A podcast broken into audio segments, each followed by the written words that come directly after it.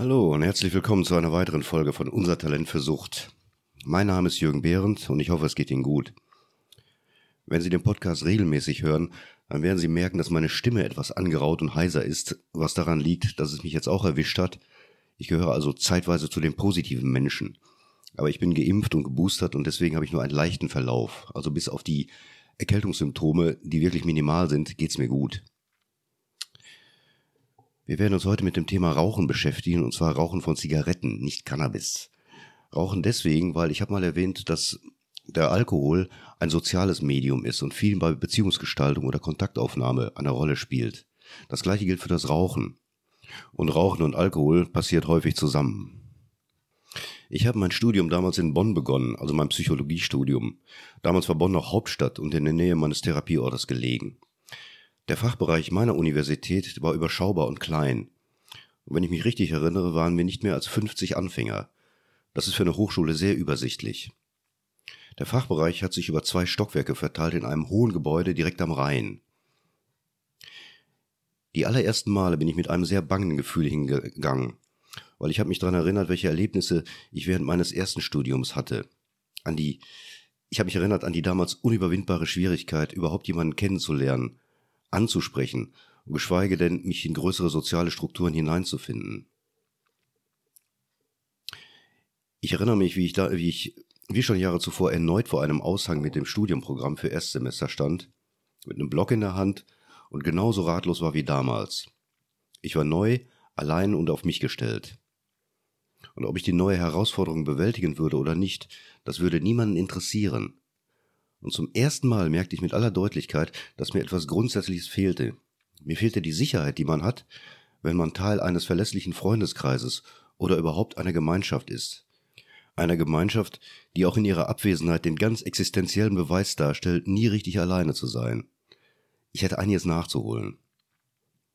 Diesmal allerdings war meine Hilflosigkeit kein Aspekt von Überzeugung, ich sei ein grundsätzlich unzulänglicher Mensch, sondern lag in der ärgerlichen Tatsache eines komplizierten Ordnungssystems begründet. Sie war weder beängstigend noch niederschmetternd, sondern hatte die für die Situation passende Qualität, nämlich eine Mischung aus Verwirrung, Ärger und tatsächlich auch Erheiterung. Damals war Rauchen in öffentlichen Gebäuden noch erlaubt. Wenn mich meine Erinnerung nicht täuscht, und ich bin wirklich nicht sicher, meine ich, dass das sogar in Fahrstühlen noch erlaubt war. Zumindest ich erinnere mich an Aschenbecher, die dort hingen und vor jedem Seminarraum waren ebenfalls Aschenbecher, und es war ein festes Ritual, vor Beginn der Stunde eine Zigarette zu rauchen. Man musste überhaupt nichts tun, um ins Gespräch zu kommen. Es reichte, da zu stehen und eine Zigarette in der Hand zu halten. Ich fand die soziale Komponente von Zigaretten unheimlich faszinierend, diese Bedeutung, die über den reinen Genuss hinausging. Und ich glaubte sogar herausgefunden zu haben, welche Regeln eine Rolle spielen. Ich hatte damals den Ausdruck Nähe-Distanz-Regulator kennengelernt und hatte eine Ahnung, dass Zigaretten ähnlich funktionieren. Sie lassen zu, sich während eines Gesprächs kurz in sich zurückzuziehen, während man einen Zug macht und zum Beispiel aus dem Fenster sieht, um dann sozusagen in die Unterhaltung zurückzukehren. Das zwischenzeitliche Inhalieren und die gleichzeitige In sich Gekehrtheit werden nicht als Affront und desinteressierte Abwesenheit gewertet, sondern mit selbstverständlicher Geduld registriert und respektiert. Und anschließend ist man wieder präsent und zugewandt. Ohne Zigaretten dagegen gibt es keinen Grund und damit keine Legitimation für den Rückzug aus dem Kontakt.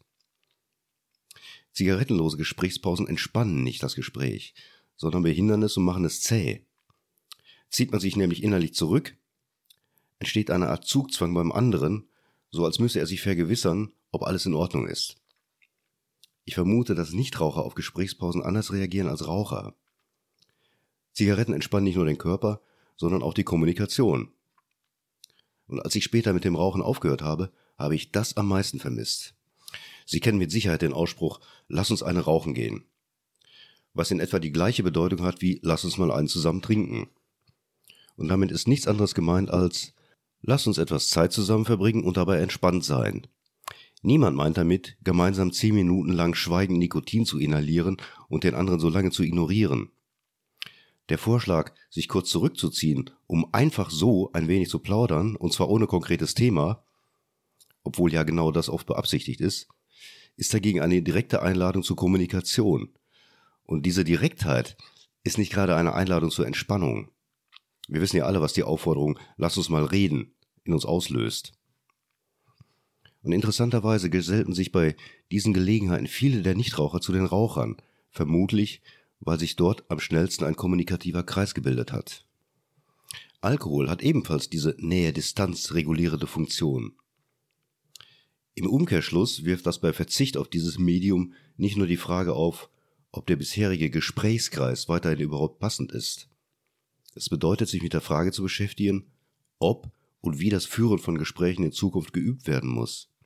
Ich denke jetzt nicht unbedingt an Techniken der Gesprächsführung, wie sie in Therapien vermittelt werden, sondern an pragmatische Notwendigkeiten, die auf den ersten Blick gar nicht in den Sinn kommen. Ist Ihnen zum Beispiel mal aufgefallen, dass die Moderatoren in den sogenannten Talkshows oder Quizsendungen im Fernsehen sehr oft eigenartige Karten in der Hand halten? Sehr viel Inhalt scheint nicht drauf zu stehen, weil sie als Stichwortverzeichnis oder ähnliches nicht zu Rate gezogen werden. Der Grund dafür ist ein anderer. Die Hände sind versorgt. Man muss sich nicht mehr um sie kümmern. Man macht nicht diesen hilflosen, etwas unbeholfenen Eindruck. Vielleicht kennen Sie das aus eigener Erfahrung. Das sicherste Auftreten ist vorbei, sobald man sich gewahr wird, dass man zwei leere Hände hat und nicht weiß, wohin damit. Alkoholtrinker und Raucher genießen einen nicht zu unterschätzenden Vorteil, nämlich den, dass sich in ihnen dieses Problem nicht stellt. Partybesucher haben immer ein Glas in der Hand. Gäste auf einer, sagen wir mal, Vernissage greifen fast automatisch nach dem Glas auf einem der vorbeigetragenen Tabletts, um jetzt mal ein Klischee zu benutzen. Sie tun das nicht, weil sie bei diesen Gelegenheiten besonderen Durst haben, sondern weil es ihnen Sicherheit verschafft, wie ich vermute. Sie können sich buchstäblich an etwas festhalten. Machen Sie mal das Experiment und besuchen Sie eine Party, bei der Sie die ganze Zeit nichts in der Hand halten und die Hände auch nicht in die Hosentaschen stecken. Sie werden sich unbehaglich fühlen. Die Hände wissen nicht wohin, besonders wenn sie bei diesen Gelegenheiten anderes gewohnt waren. Für jemanden, der keinen Alkohol mehr trinkt, kann das eine sehr unangenehm überraschende Feststellung werden, gerade wenn er glaubt, auf die wichtigen Herausforderungen wie zum Beispiel Nein sagen können vorbereitet ist und plötzlich eine Unsicherheit bemerkt, die er noch nicht mal exakt deuten kann. Woher soll er sich denn auch bewusst sein, dass die nun wirklich rein physiologische Tätigkeit einer seiner Hände zu einem gelernten motorischen Automatismus gehört, der viele Male routiniert vollzogen wurde? Er lässt sich wieder verlernen, beziehungsweise in gewisser Weise überlernen, beispielsweise indem die Hand mit einem anderen Objekt beschäftigt wird und das linkische Gefühl, das einen Impuls zum Trinken auslöst, unterbunden wird. Es ist allerdings mehr als sinnvoll, diesen Umstand nicht zu unterschätzen und den Händen etwas Harmloses in die Hand zu geben, bevor sie das tun, was sie immer getan haben, nämlich das Glas Alkohol oder die Zigarette zu nehmen. Ex-Raucher scheinen das Phänomen, wie ich meine beobachtet zu haben, stärker zu spüren, vielleicht weil die Beschäftigung mit einem filigranen Gegenstand wie einer Zigarette eine sorgsamere motorische Herausforderung darstellt und sensibler abgespeichert wird. Die Nervosität der Hände, das Fingertrommeln zum Beispiel, oder der Impuls, mit Dingen herumzuspielen, kann durchaus mit dem Entzug oder dem Drang, überschüssige Energie abzuführen, begründet sein. Vielleicht vermissen die Hände aber auch ihre gewohnte Tätigkeit. Ich habe eben das Problem der leeren Hand erwähnt, das sich einstellt, wenn man aufhört zu trinken und dann eben auch die Hand eine liebe Gewohnheit verliert und nichts zu tun hat. Für einen frischen Ex-Raucher gilt das genauso vielleicht noch intensiver, weil man sich antrainiert hat, in Momenten der Nervosität zu rauchen. Bei einem Rauchstopp wird die Nervosität oft noch deutlicher empfunden. Und wir wissen alle, dass gerade dann die Hände förmlich Beschäftigung suchen. Das Risiko besteht eben darin, dass die Ersatzhandlung, also der motorische Ablauf, so ähnlich gestaltet wird wie mit einer Zigarette. Und das sieht so aus. Die Hand führt etwas zum Mund, aber eben nichts Nikotinhaltiges mehr, sondern was Kalorienhaltiges, idealerweise in kleinen Portionen. Und das sind in der Regel Gummibärchen, Bonbons, Lakritz und so weiter. Zucker ist für den Organismus sehr attraktiv, weil er eben Endorphine freisetzt, also diese berühmten Glücksgefühle. Und dadurch nimmt man zu, nicht durch das Nichtrauchen beziehungsweise nicht in dem Maße. Zwei bis drei Kilo, die werden sich ergeben, weil sich der Grundumsatz verändert durch den Zigarettenausfall. Der Rest dagegen ist ungünstige Kompensation. Eine Möhre wäre da besser, das sieht bei geselligen Anlässen vielleicht komisch aus, aber erstens kann ihnen das egal sein und zweitens können sie so auf jeden Fall in Kontakt kommen. Das ist vielleicht unorthodox, aber sie fallen auf. Und angesprochen werden Sie mit Sicherheit. So, und das war es auch schon wieder. War schön, dass Sie dabei waren. Würde mich freuen, wenn Sie nächste Woche wieder reinhören. Bis dahin, bleiben Sie gesund, machen Sie es gut. Mein Name ist Jürgen Behrendt. Tschüss.